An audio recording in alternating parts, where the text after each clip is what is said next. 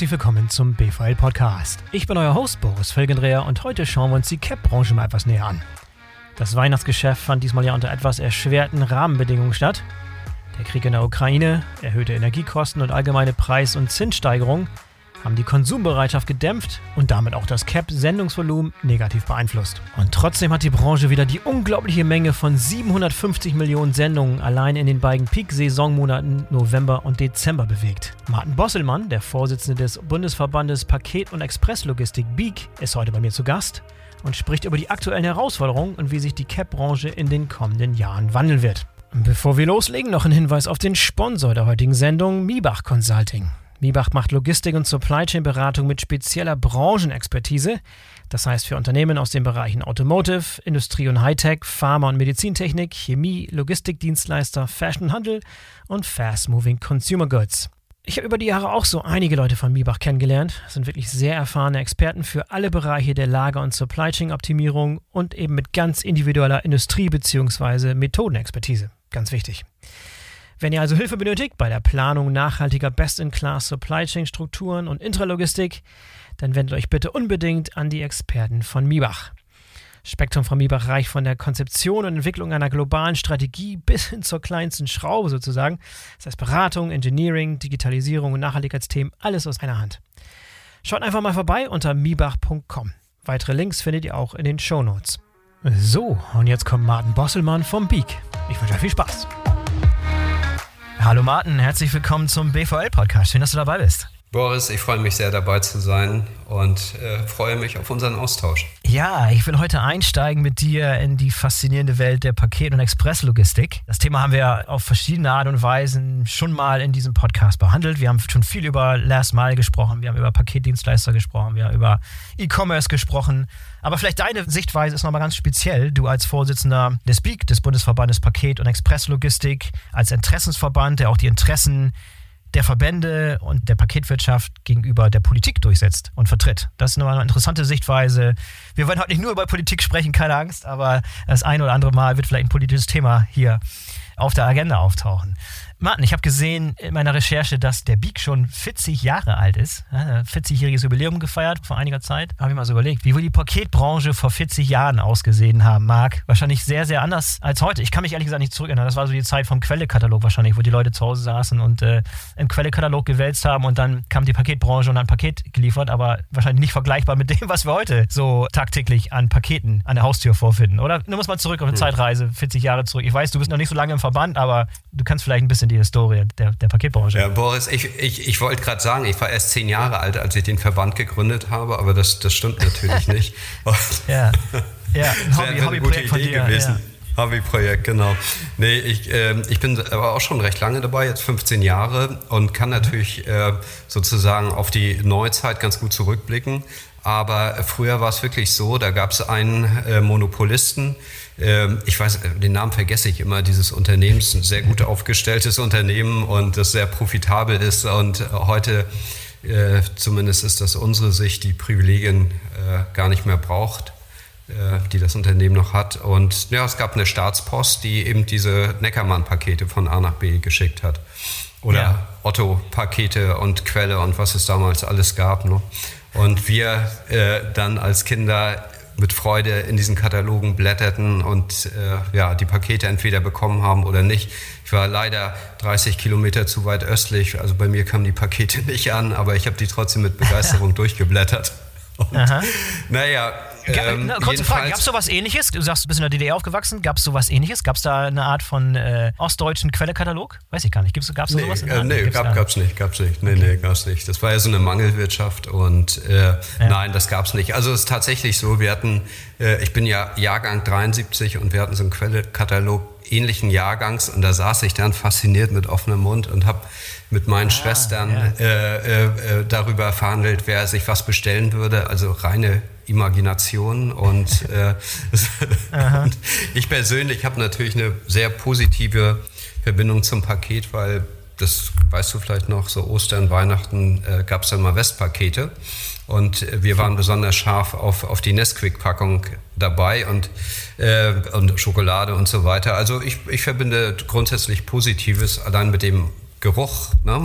Marcel Proust beschreibt das ja sehr anschaulich, dass der Geruch eigentlich das Entscheidende ist. Und diese Assoziation, diese, dieser Geruch von Papier, von Paketpapier und Klebestreifen, ja, das hat mich äh, bis heute verfolgt. Und ich mache das mit einer gewissen Begeisterung. Aber damals, als der Verband gegründet wurde, ging es einfach darum, dass auch Dritte an diesem Markt äh, aktiv beteiligt werden wollten, vor allen Dingen im Kurierbereich, im Bereich des Transports äh, von, von Dokumenten für Anwaltskanzleien und so weiter. Und da gab es eine Teilliberalisierung und vor 40 Jahren wurden wir gegründet. Im Übrigen Gründungsmitglied war unter anderem DHL, aber äh, die großen äh, US-Integrator und so weiter. Und da, da ging es einfach darum, äh, den Markt zu öffnen, äh, mehr Wettbewerb zuzulassen. Und äh, das ist bis heute DNA unseres Verbandes. Wir sind ein Verband der besonderen Art, ein Verband sui generis, Logistikverband mit einer starken Wettbewerbs- äh, äh, Komponente. Und ja, seit Bestehen des Verbandes, wir sind ja verglichen mit den anderen Verbänden sehr jung, das ehrt dich sehr, dass du sagst, dass wir die Interessen der anderen Verbände mitmachen, mache ich gern, aber ich glaube, die anderen würden das nicht ganz so doll finden. Aber wir, wir, wir sehen uns ja als äh, Verband, der sozusagen die Avantgarde der Logistik vertritt. Wir agieren weltweit. Wir haben jeden und jede als Kunden, als Kunden. Wir haben jede juristische Person, also jedes Unternehmen, aber auch jede natürliche Person theoretisch weltweit als Kunden und agieren eben weltweit und transportieren. Die Grenze bei uns sind so 31,5 Kilo. Äh, äh, eben atomistisch sozusagen die Sehnsuchtsgüter an jeden Ort der Welt. Und äh, natürlich, ich bin 2007 eingestiegen, da hatten wir einen Umsatz von unter 10 Milliarden und mittlerweile sind wir bei über 27 Milliarden und das Wachstum ist nach wie vor enorm. Von daher habe ich natürlich, so kann man das sagen, wirklich den Boom des E-Commerce mitgenommen und als ich damals hier eingestiegen bin, wurde ich gefragt, wie lange ich das dann machen sollte. Du weißt, ich bin kein Logistiker, weil wir reden ja jetzt hier mit Experten, dann verzeihen die mir möglicherweise ein bisschen was. Also ich habe äh, keine Ausbildung im Logistikbereich genossen und war so eine Art Quereinsteiger. Und äh, naja, ich sagte zwei, drei Jahre vielleicht und habe dann tatsächlich mitbekommen, wie interessant das ist. Und darum bin ich jetzt schon mittlerweile im 16. Jahr dabei und äh, das hört nicht auf. Wir sind ja so kann man das vielleicht sagen. Das soll jetzt nicht zu pathetisch klingen, aber dennoch trage ich es mit einem gewissen Pathos vor. Äh, wir sind äh, relevant für die gesamte Gesellschaft, also eine gesamtgesellschaftliche Verantwortung. Und ja. wir sind zurzeit mit 15 Millionen Paketen täglich bei ja. unseren Kunden. 15 Millionen. Naja, und das, das wird weiter zunehmen und das, das ist spannend und das beschäftigt mich natürlich. Nicht nur beruflich, ja. sondern auch privat. So ein Job wie mein, den kann man, da kann man ja nicht so trennen. Und das macht ja auch den Reiz aus. Ja, aber der Big heute hat eine sehr begrenzte Anzahl an Mitgliedsunternehmen, richtig? Also es sind, du hast schon mal einen ausgeschlossen, der, der große Platzhirsch, so, also Post DHL, ist nicht Teil des Verbandes aus historischen Gründen. Sag da noch mal ganz kurz was zu. Die sind nicht Teil, aber die, die sozusagen zwei bis fünf oder zumindest die, die danach kommen in der Größe, das sind eure Mitglieder. Naja, äh, die, die Post ist natürlich Teil der Branche und wir nehmen für ja. uns in Anspruch, für die gesamte Branche zu sprechen. Mhm. Äh, also du kennst äh, vielleicht unsere CAP-Studie, da reden wir über den gesamten Markt und grundsätzlich auch die Themen im Verkehrsbereich, Innenstadtlogistik und so weiter betreffen natürlich die Gesamtbranche. Wir haben diese trennende Komponente im Wettbewerbsbereich und sobald äh, die Privilegien, die die Deutsche Post noch genießt, äh, abgeschafft sind, geht von uns eine herzliche Einladung an die Deutsche Post nach Bonn, doch auch Mitglied des Verbandes zu werden. Bist du sehr optimistisch, dass es irgendwann mal der Fall ist, dass die Privilegien gekippt werden? Ja, ich bin ja grundsätzlich ein optimistischer Mensch und ich glaube an, an den Markt, an, äh, an die soziale Marktwirtschaft und äh, die funktioniert ja nur so, dass es darum geht, dass die Dienstleistung permanent einem Wettbewerb unterliegt. Das ist im Interesse der Verbraucherinnen, der Verbraucher. Das ist im Interesse einer funktionierenden Wirtschaft. Und äh, das ist Teil unserer DNA und natürlich mein Anliegen. Und äh, das, das halte ich für durchaus wichtig, dass das passiert. Ja, dann nimm uns doch mal gerne mit so ein bisschen in deinen Alltag. Also mich würde interessieren, wie diese politische Interessensvertretung für die Branche tatsächlich in der Praxis aussieht. Beschreib mal, wie ihr vorgeht, was für Ziele und wie Aufgaben ihr übernimmt im Auftrag eurer Mitglieder, aber auch im Auftrag der gesamten Branche, wie du es gerade erwähnt hast. Ja, also unser Grundgesetz, unsere Verfassung sieht ja vor, dass es Parteienbildung gibt. Das heißt eben, dass es Verbände gibt, die gebündelt Interessen vortragen. Wir nehmen für uns in Anspruch als Bundesverband Paket- und Expresslogistik genau diese gebündelten Interessen Richtung Politik vorzutragen. Es gibt den berühmten kleinsten gemeinsamen Nenner und den ermitteln wir in Interaktion mit unseren Mitgliedern über Ausschüsse, über unsere Mitgliederversammlung. Und du weißt, wir vertreten natürlich auch Wettbewerber.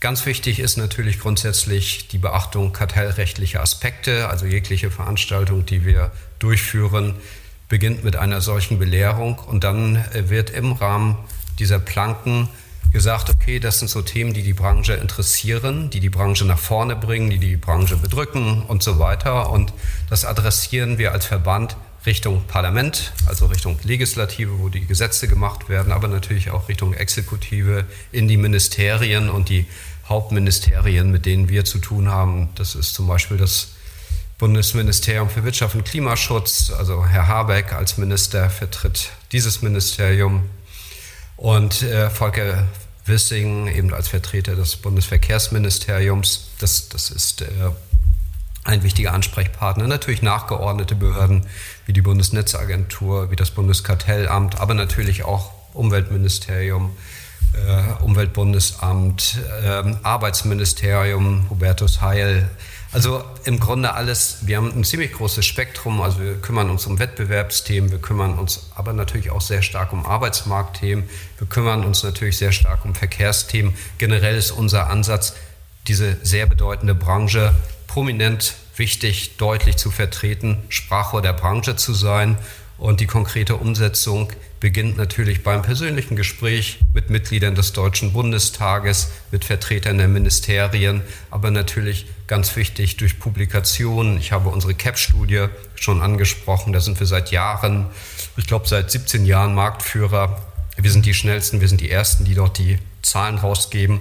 Pressemitteilungen, natürlich äh, Publikationen in jeglicher Hinsicht haben gerade etwas Neues zum Thema Klimaschutz herausgegeben. Dann publizieren wir zum Thema Arbeitsmarkt und natürlich die berühmten Briefe an Mitglieder des Deutschen Bundestages, an die Ministerien.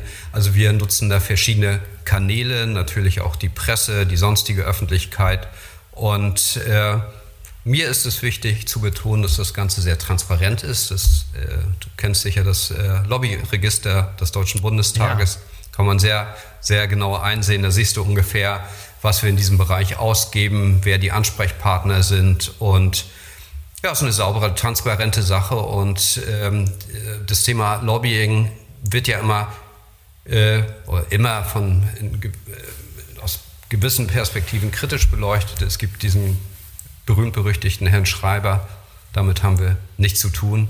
Wir fahren oder segeln äh, mit einer klar erkennbaren Mission, mit einer klar erkennbaren Flagge. Und seit 40 Jahren steht unser Logo für Wettbewerb, für Transparenz, für eine stolze, stark wachsende Branche. Ja, und dieser tagtägliche Dialog, den du da beschreibst mit der Politik, funktioniert nach einem bestimmten Tonus? Also gibt es da so bestimmten Kalender beispielsweise regelmäßige Treffen oder findet auch viel ad hoc statt? Wie darf ich mir das in der Praxis tatsächlich vorstellen, wenn ihr da mit den Ministerien beispielsweise im Austausch seid? Ihr seid nicht die einzigen Verbände, die da anklopfen. Wie regelt man das? Wie äh, ist da der, der am lautesten schreit oder wie, äh, wie ist das da geregelt, wer wer das Ohr bekommt das, von das, den das, das kommt auch vor. Ne? Da, da, da, gibt es die verschiedensten Ansätze. Ne? Es gibt auch äh, Leute, die laut schreien. Ich habe die Erfahrung gemacht und ich bin jetzt seit 20 Jahren äh, hier in diesem Umfeld tätig, im Berliner Umfeld. Und äh, letztlich äh, wird äh, die Kompetenz geschätzt, der permanente und seriöse Austausch und äh, ja, die Konstanz ist entscheidend und äh, man lebt von Netzwerken und das realisiert sich nur, wenn man, ich bringe mal gerade in der Logistik das Beispiel des ehrbaren Kaufmanns, wenn man sich diese Grundsätze äh, verinnerlicht und äh, eben äh, nicht diese berühmten Low-Hanging Fruits nur aberntet oder marktschreierisch unterwegs ist, sondern die Sache erklärt. Ich verstehe mich als Erklärer der Branche und ähm, es ist ja so, dass ein Parlamentarier, wenn er dann in sein Amt kommt und innerhalb der Fraktion eine gewisse Rolle ausübt, natürlich nicht zwingend Kenntnis hat von unserer Branche, von der Gesamtlogistik und auch ja, von der CAP-Logistik. Und meine Aufgabe ist es zu erklären, äh, die, die genauen Abläufe, Boris, die erzähle ich dir mal beim Bier. Aber äh, das, äh, das ist sehr unterschiedlich, mal ad hoc, äh, langfristig und äh, es hängt auch so ein bisschen von der Themenvielfalt ab. Insgesamt sehr, sehr transparent und nachvollziehbar. Ja, du, du, hast jetzt mehrmals das Wort transparent genannt äh, und du hast auch schon gesagt, dass die Lobbyarbeit an sich schon oftmals in der Kritik gestanden hat. Du bist jetzt schon so lange dabei. Wie schaust du denn momentan auf die Art und Weise, wie Interessensverbände Einfluss nehmen auf Politik, also diese Lobbyarbeit? Ist das aus deiner Sicht optimal, so wie es ist? Oder was würdest du, wenn du einen Zauberstab hättest, was würdest du für Änderungen vornehmen, um das ganze System noch besser, noch effektiver, noch fairer auch zu machen? Da lacht er. Da sprichst du groß, Großes gelassen aus. Äh, also ich bin der Meinung, dass man natürlich bestimmte Sachen auch so ein bisschen äh, straffen kann. Wir als Bundesverband Paket- und Expresslogistik sind da wie so häufig Avantgarde. Also wir kommen mit einer sehr straffen Struktur aus und das schätzt die Politik, also konkrete Ansprechpartner.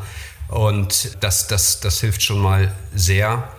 Ansonsten ist es so, äh, ganz, ganz wichtig ist einfach, dass es uns gibt. Aus den genannten Gründen, weil gewisse Themenkenntnisse können nicht vermittelt werden und Unternehmen vertreten natürlich automatisch, das wird mit mir nicht anders gehen, Partikularinteressen und unser Auftrag ist eben das gebündelte Interesse nach außen zu kommunizieren und deswegen bin ich sehr überzeugt davon. Na klar, es gibt immer Dinge, die man äh, verbessern kann. Aber daran arbeiten wir ja täglich. Ja, sehr schön. Du hast eben schon mal so ein paar Zahlen äh, angesprochen, die so ein bisschen verdeutlichen, was ihr eigentlich für ein Schwergewicht seid, wie wichtig diese Branche ist, wie systemkritisch sie ist und war, gerade auch in der Corona-Zeit. Gib gerne ein paar so ein paar Eckdaten, auch gerne neueste Eckdaten, wo momentan die Branche steht. Umsatzzahlen gerne, Paketzahlen, Beschäftigungszahlen, einfach mal, um das Ganze ein bisschen einzuordnen. Das wird nämlich, glaube ich, häufig unterschätzt, ja. wie wichtig und wie groß die Branche tatsächlich heute schon ist. Äh, danke, Boris. Dafür bin ich dir sehr dankbar und das wird tatsächlich unterschätzt. Äh, 4,5 Milliarden Sendungen zurzeit pro Jahr und wir haben über die Jahre immer ein zweistelliges Wachstum. Äh, wir haben äh, im Schnitt 15 Millionen Sendungen täglich und davon gehen circa 9 Millionen an private Empfängerinnen und Empfänger. Also dieses äh, berühmte Klingeln und dann steht dein Zusteller vor dir und sagt, hier, ich habe das Produkt, das du erwartet hast. Fashion ist nach wie vor Treiber Nummer eins. Ich habe deinen neuen Pullover, deine neuen Schuhe dabei. Das sorgt für Glücksgefühle. Oder ich habe Ja, nicht immer, aber da kommen wir noch dein, zu. ja, kommen wir gerne im Detail zu. Naja, und, und das ist auch ganz, ganz wichtig. Ähm, ein wichtiger Punkt. Ne? Die Politik bewertet vieles natürlich nach Umsatz und grundsätzlichen Zahlen. Und wir beschäftigen derzeit 266.000 Mitarbeiterinnen und Mitarbeiter. Wir sind äh, ein Jobmotor und brauchen jedes Jahr so 10.000 neue Mitarbeiterinnen und Mitarbeiter. Und nicht nur auf der letzten Meile, da sind die natürlich sehr sichtbar als Zusteller, äh, sondern auch in den Sortieranlagen. Aber wir brauchen natürlich auch gute IT-Experten. Wir brauchen aber natürlich auch gute Personaler. Wir brauchen gute äh, Planer. Wir brauchen Juristen. Also wir haben im Grunde durchs, äh, durch die, das ganze Spektrum da. Also bei uns kann im Grunde jeder anfangen. Man benötigt nicht zwingend eine Berufsausbildung, man benötigt nicht mal zwingend einen Schulabschluss. Wir kümmern uns natürlich auch um Akademiker und es gibt nur wenige Branchen, die so multispektral aufgestellt sind. Die deutsche Ärzteschaft zum Beispiel, da musst du ja Arzt sein. So, bei uns gar nicht notwendig. Du kannst Ruhm und Ehre auch so erlangen und äh, ja, ähm, äh, wichtig sein und äh, systemrelevant hast du angesprochen. Wir sind, das kann man sagen, moderne Heinzelmännchen, Stell dir vor, uns würde es einen Tag, zwei oder gar drei Tage nicht geben. Das wäre Chaos. Und wir realisieren täglich, dass die Menschen zufrieden sind, aber auch, dass die Wirtschaft funktioniert. Wir liefern natürlich viel Richtung B2B. Im Bereich äh, Automotive sorgen wir dafür, dass wenn eine Maschine zum Beispiel ausfällt, das Ersatzteil rechtzeitig da ist. Wir beliefern die Pharmaindustrie, die chemische Industrie und umgekehrt. Wir sind quasi omnipräsent und das ist etwas Besonderes. Das haben viele gar nicht so richtig auf dem Schirm und äh, im Grunde ist auch für uns der Verkehrsträger, kommen wir sicher noch im Detail drauf, äh, gar nicht so relevant. Wir nutzen das jeweils mildeste Mittel. Ich sage im Spaß, am liebsten würden wir beamen, aber wir nutzen das natürlich, was effizient ist. Und man kann auch sagen, wir sind qua Geburt Klimaschützer, weil wir bündeln, weil wir Verkehre einsparen und wir haben ja. in so einem Zustellfahrzeug so circa 150 bis 200 Pakete, wir nennen es Packstücke und das ist ja schon per se ein Beitrag zum Klimaschutz und die effiziente Nutzung von Ressourcen. Das macht unsere Branche sehr knapp aus, also Jobmotor, Klimaschützer, Enabler der Wirtschaft, aber auch derjenige, der die Freude nach Hause bringt. So ja, einfach ist ja, die CAP-Welt. Ja, da waren viele Dinge dabei, auf die wir gleich nochmal zurückkommen, auch Klimaschutz und so weiter. Können wir gleich nochmal im Detail darauf eingehen, aber nochmal eben kurz den Bogen zu schließen mit den Zahlen. Wir nehmen das Ganze jetzt hier Richtung Ende Januar auf. Das heißt, du müsstest eigentlich schon erste Zahlen parat haben, wie die Peak Season 2022 verlaufen ist. Äh, die Erwartungen waren da so ein bisschen gemischt, ob das Geschäft wohl standhält oder zurückläuft. Ja, Erzähl. Wir haben im Weihnachtsgeschäft ein Minus von 8 Prozent.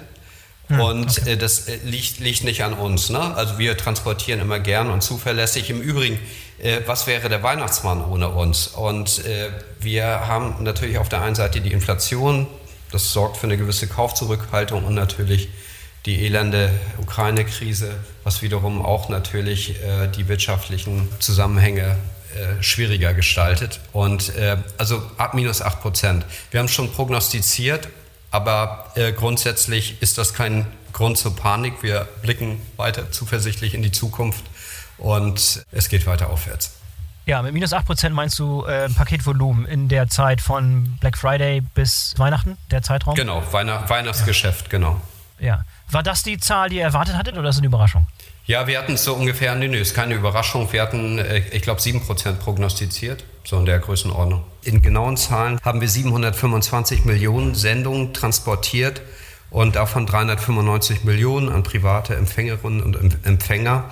Und äh, wir haben im November bereits prognostiziert, dass die Sendungen zurückgehen und hatten das entsprechend bestätigt. Äh, Ukraine-Krise natürlich und Inflation.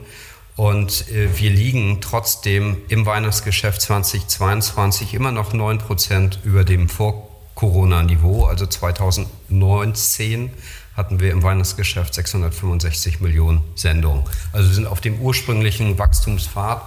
Während der äh, Corona-Zeit haben die Verbraucher natürlich wesentlich mehr bestellt. Das ist der Hintergrund.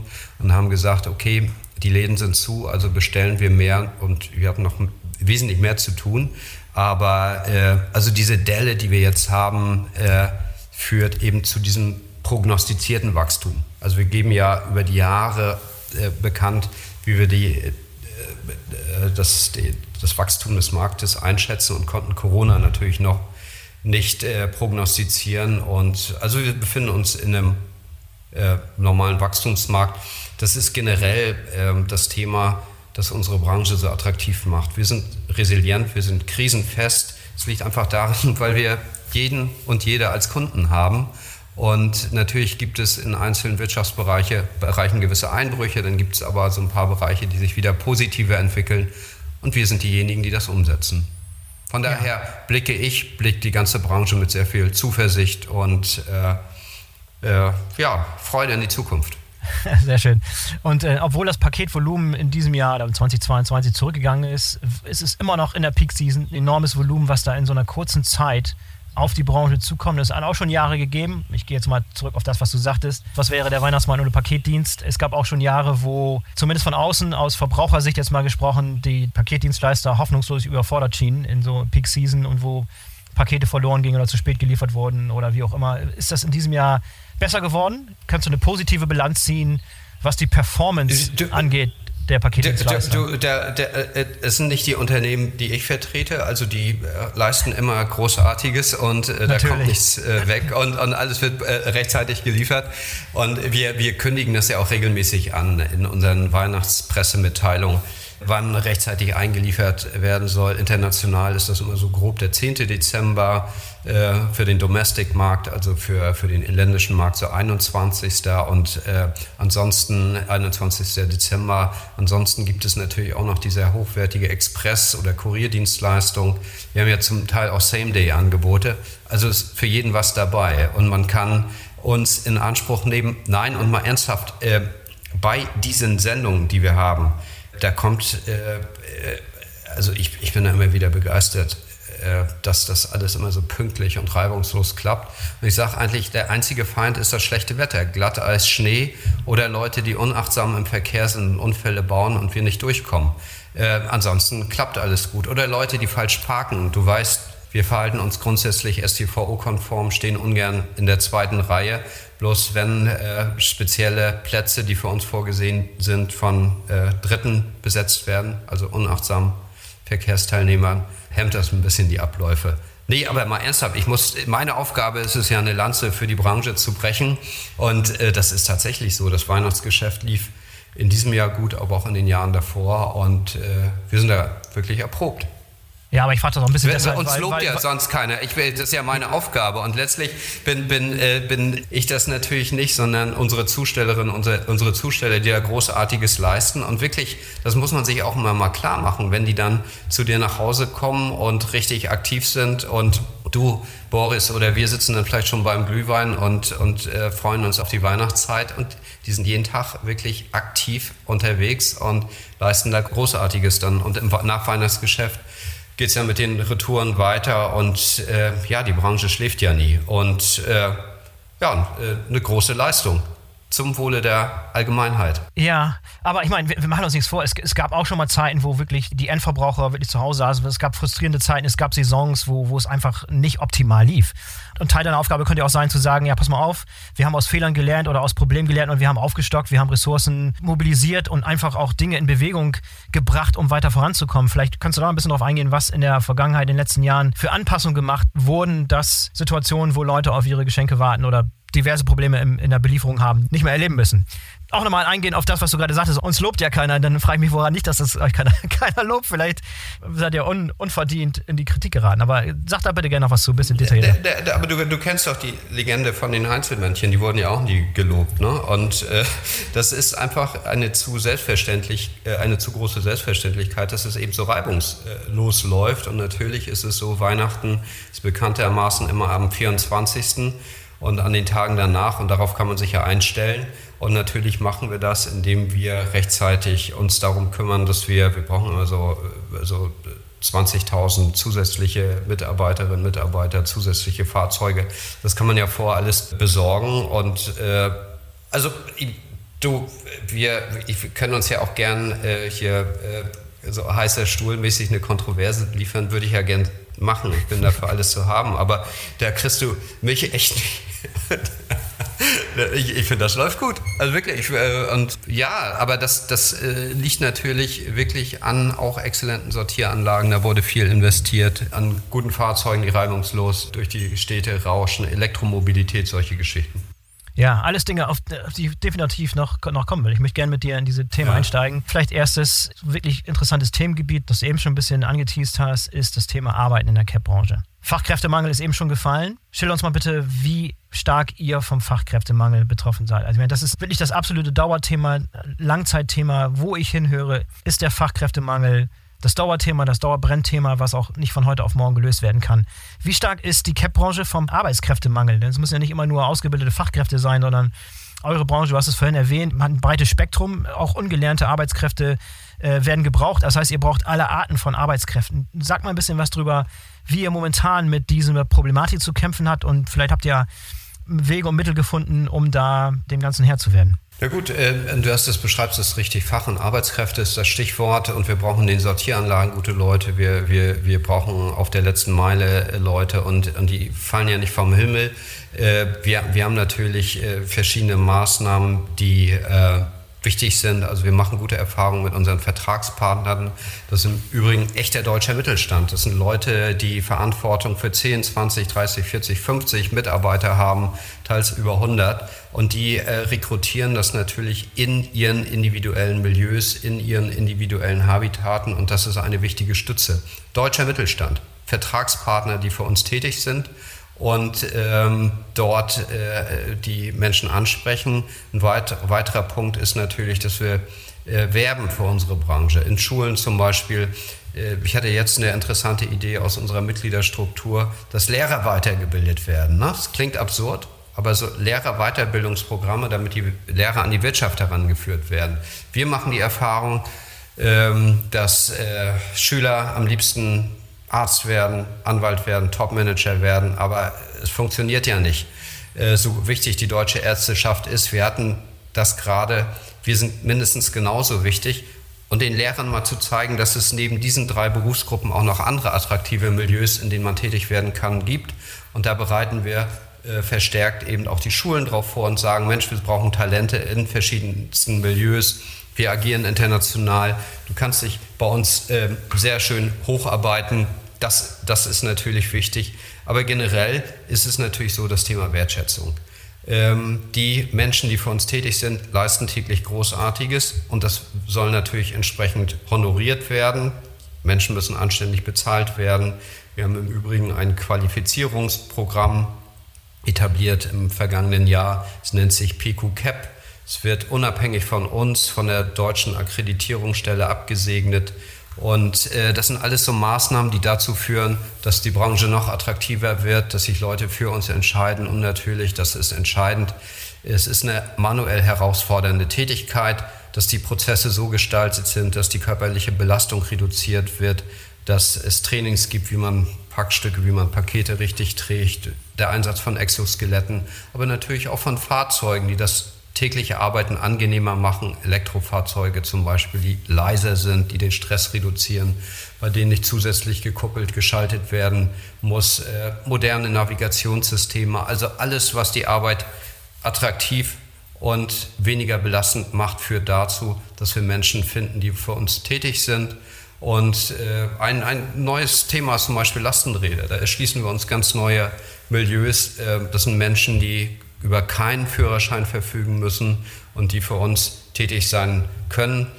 Und ähm, ja, das sind alles Maßnahmen, die äh, letztlich dazu führen, dass äh, Menschen bei uns tätig werden, egal aus welchem Land. Du weißt, wir rekrutieren Menschen aus verschiedensten Gegenden. Wir haben natürlich eigentlich weltweit aus allen Regionen Menschen, die für uns tätig sind. Und das ist natürlich auch noch ein Markenzeichen unserer Branche. Wir agieren nicht nur weltweit, wir sind auch sehr weltoffen und das ist auch eine Besonderheit unserer Branche grundsätzlich. Ja, das ist, äh, glaube ich, auch für die Endverbraucher auch sehr, sehr auffällig, dass es häufig halt vorkommt, dass äh, Mitarbeiter mit Migrationshintergrund als Paketboten unterwegs sind. Was ist da das Erfolgsrezept? Das gelingt nicht in allen Branchen. Gelingt es euch gut? Und wie stellt ihr sicher, dass da eine gesunde Pipeline an qualifizierten, guten, verlässlichen Arbeitskräften kommt? Und können sich die auch weiterentwickeln? Ich, ich denke so an Dinge wie Weiterbildung, Sprachförderung und solche Dinge.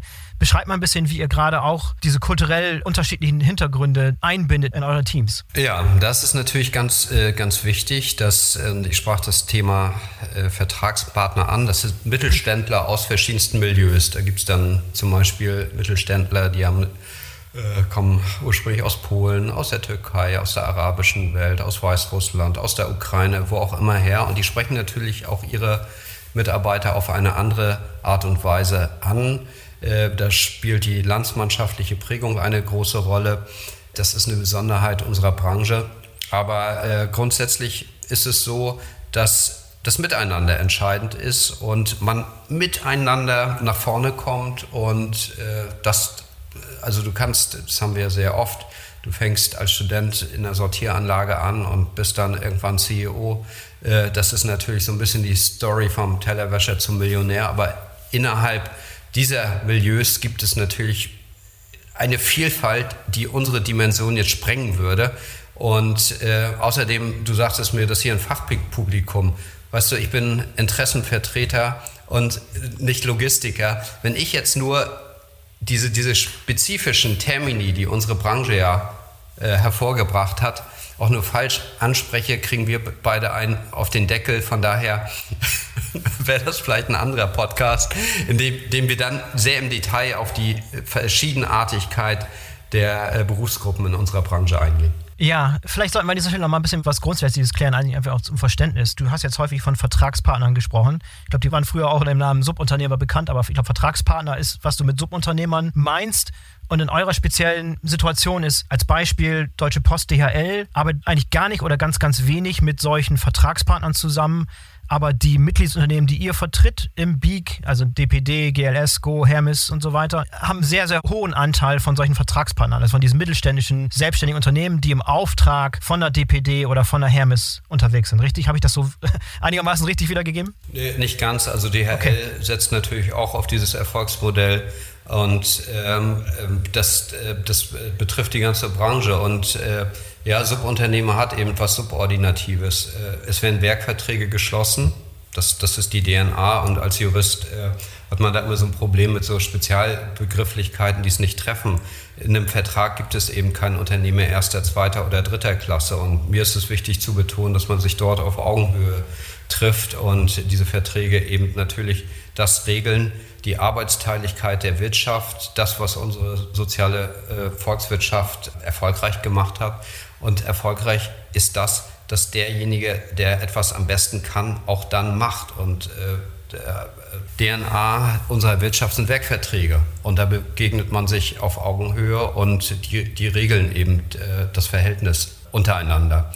Und ja. äh, das, das zieht sich wie ein roter Faden durch die äh, gesamte Branche, inklusive DHL natürlich. Nein, nein, ich will auch das System nicht in Frage stellen. Ich finde, das hat einen sehr guten Nutzen und, und sehr, sehr, wie du es gerade beschreibst, einen guten Platz und ist nützlich in dieser Art von Konstellation. Jetzt hat es vor ein paar Jahren ja, ich glaube Ende 2019, dieses neue Gesetz zur Nachunternehmerhaftung gegeben. Erklär mal kurz dieses Gesetz, was es damit auf sich hatte, was überhaupt der Auslöser war für so ein Gesetz und jetzt so ein paar Jahre später, was ist das Fazit? Was ist dabei rausgekommen? Hat das die Branche nach vorne gebracht? Ja, also das, das, Thema Nachunternehmerhaftung regelt einfach jetzt sehr platt die Situation, dass schwarze Schafe, die es gab, die immer wieder auch auftauchen. Die äh, Verstöße sind, ich glaube, in keinem Milieu gänzlich auszuschließen, selbst unter Podcastern nicht. Aber du fährst wahrscheinlich nie äh, immer regelkonform. Nein, aber ernsthaft, äh, wir haben uns als Verband äh, vorgenommen, als Vertretung der gesamten Branche etwas mehr zu tun, als der Gesetzgeber gefordert hat und haben dieses Gütesiegel PQ-Cap eingeführt und das, das läuft erfolgreich und das regelt nochmal die Standards in einer deutlicheren, in einer anderen Form und das ist natürlich ein Meilenstein. Und äh, mir ist es wichtig zu betonen, dass wir als Branche, als Bundesverband Pakete und Expresslogistik uns für faire, anständige Arbeitsverhältnisse, aber selbstverständlich auch äh, für Gesetzeskonformität äh, einsetzen. Und äh, das ist jetzt so ein, so ein, Geheimnis, weiß gar keiner. Ich bin, bin vom Schwerpunkt meiner Ausbildung her Strafrechtler und da beschäftigt man sich natürlich sehr stark mit dem StGB. Und äh, umso mehr ist es natürlich wichtig, dass äh, diese Standards eingehalten werden. Und da bürge ich persönlich auch mit meinem Namen, mit meinem Verband dafür, dass unsere Branche für gesetzeskonformes Verhalten steht. Eine Selbstverständlichkeit, wie ich finde. Aber ich möchte das nochmal betonen, dass wir Verstöße nicht tolerieren und dass genau diese Präqualifizierungsinitiative, die wir initiiert haben, noch einmal dazu beiträgt, die Branche noch professioneller aufzustellen. Und das funktioniert ganz gut. Im Übrigen arbeiten wir intensiv und gern mit dem Zoll zusammen und die Ergebnisse des Zolls beweisen auch, dass äh, es gab in der letzten Zeit äh, keine signifikanten Verstöße und das ist ein Zeichen der weiteren Professionalisierung der Branche und ich bin zuversichtlich, dass das auch äh, weiter funktioniert, noch professioneller wird und da sind wir wieder beim Thema. Du kannst natürlich nur mit Partnern auf Augenhöhe, die du respektierst, die du, mit denen du anständig umgehst, diese Resultate erzielen und das ist letztlich natürlich die Zukunft äh, der Branche. Ja, wäre sehr, sehr kurzsichtig, da irgendwie Auge zuzudrücken oder nicht genau hinzuschauen, was da in, in der dritten Kette Exakt. des Subunternehmers unterwegs ist. Da tut man sich selber keinen Gefallen mit. Weil jetzt ja auch gerade nach diesem Nachunternehmerhaftungsgesetz, also Paketbotenschutzgesetz, ja auch die Auftraggeber tatsächlich in der Haftung sind. Also wenn irgendwie was da in der Kette nicht in Ordnung ist, nicht koscher ist, dann können die DPDs, die Hermes und die UPS dieser Welt da belangt werden. Aber es ist noch nicht einmal, ich, ich kenne keinen Fall, wo das seit Inkrafttreten wirklich genutzt wurde, was vielleicht auch ein Ausdruck dessen ist, dass inzwischen oder vielleicht auch schon vorher da alles in Ordnung war und da wirklich keine großen, eklatanten Missstände mehr zu erwarten sind? Oder was ist die Erklärung? Oder habe ich Fälle übersehen, wo das du, wirklich angewandt wurde? Du, du, solltest bei uns anfangen. Ich hätte es nicht besser sagen können. Von daher, äh, ja, so ist es. so ist es. Von okay. daher, du musst ja auch immer so, so ein bisschen das Interesse sehen. Es gibt ja so eine Organisation, die die Branche so ein bisschen kritisch würdigt. Es liegt möglicherweise daran, dass denen die Mitglieder äh, weglaufen. Da muss man auch drüber nachdenken, ob das das äh, Geschäftsmodell der Zukunft ist. Und ich finde, wir sollten gerade in dem Bereich an einem Strang ziehen. Und wir sind bereit dafür, wir setzen uns äh, dafür ein und äh, das würde ich mir von anderen Organisationen auch wünschen. Mhm. Ich würde gerne noch mit dir über das Thema Nachhaltigkeit sprechen. Da haben wir vorhin schon ein bisschen angeteased, aber da ist ja. noch viel, viel mehr rauszuholen. Ich finde, dass die, die Paketlieferer einen wichtigen Stellhebel darstellen und ich höre immer wieder sehr, sehr gute Beispiele, gerade aus dem Bereich. Innovative Wege der Zustellung beispielsweise, Elektrofahrzeuge, Lastenfahrräder, du hast es vorhin gesagt, intelligente, smarte City-Logistik-Konzepte. Gib gerne mal ein bisschen so einen Einblick davon, wo so, du hast es vorhin mal Avantgarde, glaube ich, gesagt, ne? Also so bestimmte Vorreiter, wo seid ihr da avantgardistisch unterwegs? Wo glaubt ihr den Anspruch zu haben, dass ihr wirklich einen Schritt voraus seid und da wirklich vorangeht, wenn es um das Thema Nachhaltigkeit geht? Gib mal ein paar gute Beispiele, die das auch verdeutlichen. Ich hatte ja gesagt, quasi mit unserer Geburtsstunde, die, die liegt natürlich ziemlich weit zurück. Ne? Also es beginnt so mit Turner und Taxis, glaube ich, als, als, äh, als man das professionalisiert hat, den, äh, den Versand von äh, Packstücken, äh, Briefen und so weiter, Kurier des Zahn. Aber das, äh, in der Neuzeit ist es wirklich so, dass wir durch Bündelung, durch eine weltweite Bündelung natürlich CO2 einsparen und unsere Branche ist da sehr ambitioniert, übrigens ein Verbandsziel Unsere Mitgliedsunternehmen haben sich darauf äh, geeinigt, dass in diesem Jahrzehnt die CO2-Emissionen pro Paket um 40 Prozent sinken werden, also bis 2030 40 Prozent. Und äh, das ist ambitioniert, aber eine unserer Aufgaben, wir sind Klimaschützer und Innovationstreiber zugleich. Also Bündelung, Einsatz neuester Technologien, Elektromobilität, aber beispielsweise Lastenräder. Im Übrigen sind wir da auch technologieoffen. Also ich bin auch der Meinung, dass Wasserstoff ein Thema äh, spielen wird, aber natürlich auch synthetische Kraftstoffe. Also wir probieren alles aus. Drohnen ist äh, natürlich immer so ein Nischen, aber gern genanntes Thema. KI, Roboter. Ähm, viel hängt natürlich mit wirklich künstlicher Intelligenz, gerade in Bezug auf äh, auf die letzte Meile zusammen. Aber ähm, wichtig ist, das in der Komplexität zu denken. Unser Erfolg findet auf der letzten Meile statt oder auch eben als Misserfolg. Und das ist wichtig, mit unseren äh, Kunden zu interagieren, die Regisseure der Sendung sind und sagen, okay, ich bin zu Hause, äh, übergib's mir dort persönlich, das ist der Idealfall, aber auch sagen, ich bin nicht da, gib's bei Nachbarn ab, äh, hinterleg's in der Garage, im Carport oder auf der Terrasse oder Paketshops, Paketboxen. All diese Produkte führen dazu, dass CO2 eingespart werden wird, dass, dass das Klima weniger beeinträchtigt wird.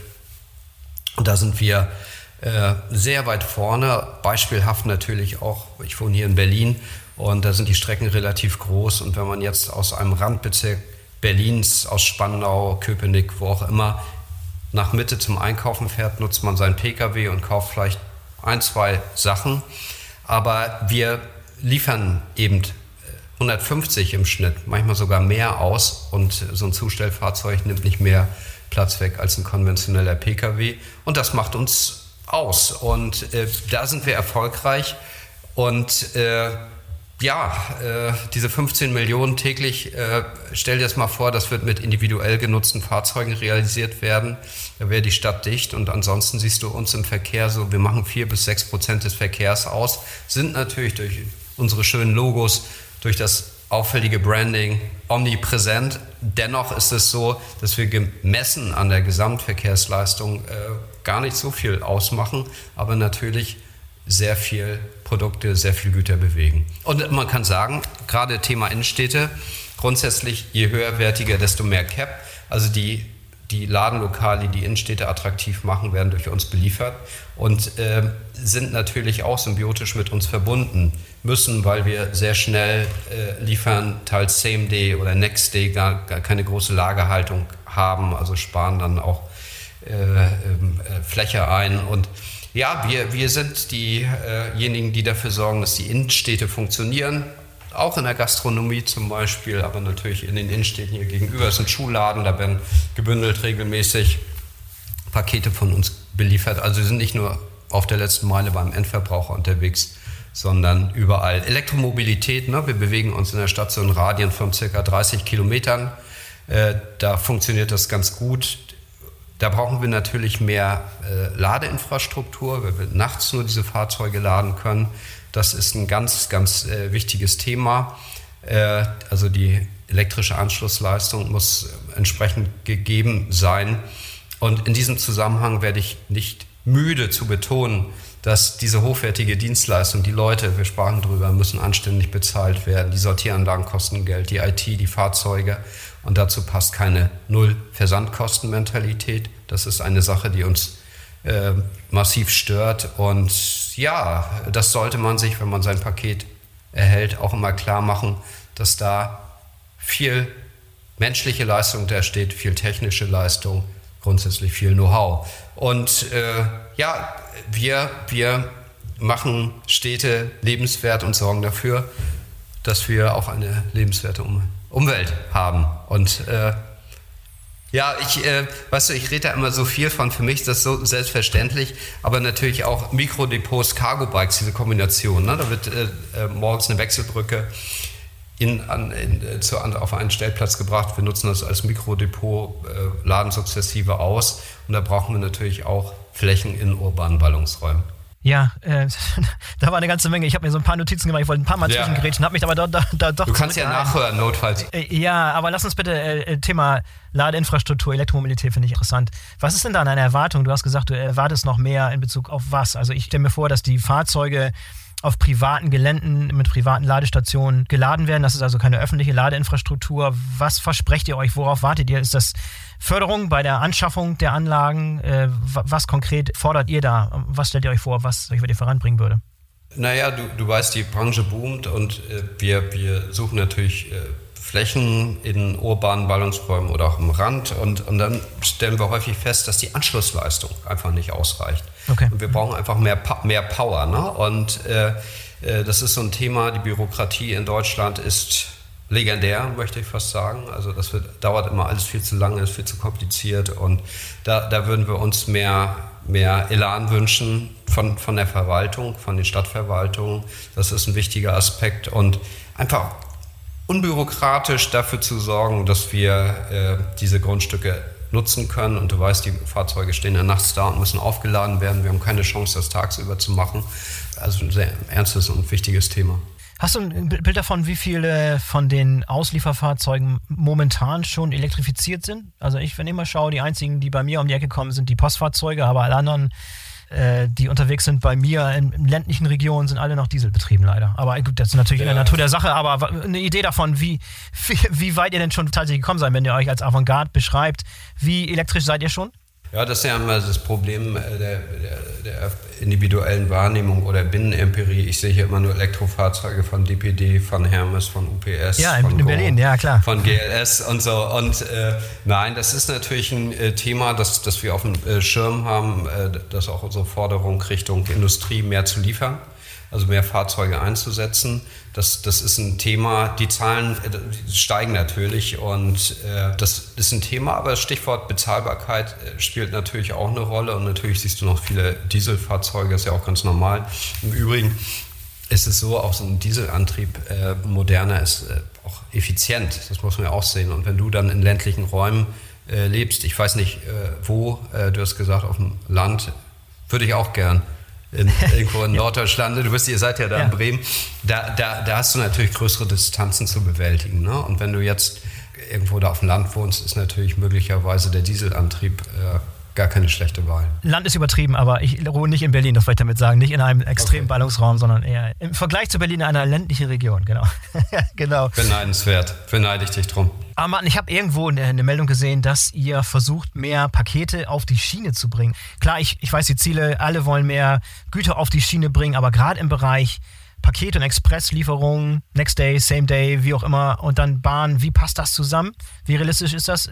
Gib mal ein bisschen Ausblick zu euren Plänen, was ihr mit der Schiene vorhabt. Ja, da, da sprichst du gelassen Großes an. Also, wir, wir, also ich bin ja der Meinung, dass die Schiene nahezu prädestiniert ist, äh, für uns tätig zu sein gerade bei, bei den äh, größeren Destinationen und äh, Weiß Hermes, DPD, GLS äh, machen das. Wir würden uns noch mehr entgegenkommen von der Bahn wünschen. Das ist ja ein großer Tanker, 100 Prozent im Eigentum des Bundes. Und äh, die Probleme der Bahn äh, will ich jetzt hier nicht beschreiben, die sind hinlänglich bekannt. Und es gibt nach wie vor eine Privilegierung des Personenverkehrs, ICEs, äh, der ICEs. Und uns ist es natürlich wichtig, dass diese, diese Pakete, die auf den Güterzügen unterwegs sind, schnell und natürlich zuverlässig von A nach B kommen. Und das, das ist eine Herausforderung, äh, die durchaus gegeben ist. Äh, wie das im Detail funktioniert, ist sicher eher Aufgabe der Deutschen Bahn. Ich kann nur adressieren, dass wir mit großem Interesse mehr auf die Schiene verlagern würden. Wir haben eine Initiative mit der Allianz Pro Schiene, die ja äh, nicht verdächtig ist, äh, äh, nicht, nicht bahnnah zu sein, äh, initiiert und mit dem VDV, das sind die öffentlichen Bahnen, also auch solche Projekte wie Zusammenarbeit mit äh, Straßenbahnen und so weiter. Wir waren die Ersten, die eine Studie dazu gemacht haben. Alles, was dazu nützt, eben den CO2-Footprint pro Paket zu reduzieren, ressourcenschonend umzugehen, ist sinnvoll und ist gut. Und gerade in Bezug auf die Bahn verspreche ich mir für die nächsten Jahre sehr viel. Dennoch muss die Bahn natürlich äh, unser Qualitätsversprechen erfüllen. Und das bedeutet natürlich auch, äh, zuverlässig und schnell Dinge von A nach B zu bringen. Aber ich bin äh, zuversichtlich, dass das äh, in der Zukunft eine noch größere Bedeutung erlangen wird. Und äh, ja, äh, wir sind da klar positioniert. Ja, vielleicht war mir noch gar nicht so richtig klar, welche Rolle die Bahn heute schon spielt. Du sagst, sie ist heute schon im Einsatz. Beschreib mal kurz, wie sie im Einsatz ist, und auf welchen Strecken und in welcher Funktion Bahntransport momentan genutzt wird und dann vorausschauend, auch realistisch gesehen, wo könnte in Zukunft Schienentransport zum Einsatz kommen? Guck mal, da kann ich mich fett in meinen, meinen Vorsitzenden-Sessel zurücklegen und sagen, das ist so multispektral, das Thema. Und da muss ich, und das ist eine Besonderheit des Verbandes, natürlich sehr individuelle Interessenlagen berücksichtigen.